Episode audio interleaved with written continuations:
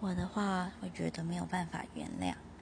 那有些人，嗯，如果是觉得没有办法固定单独一个伴侣的话，我其实知道也有些人，他们一开始就会协议好。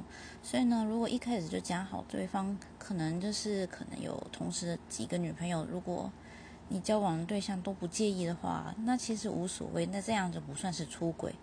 我想说，如果出轨的话，应该是。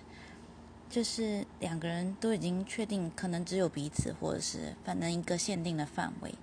那这样的话，我觉得这已经不是爱不爱谁，或者是是不是一时迷糊的问题，而是没有被尊重。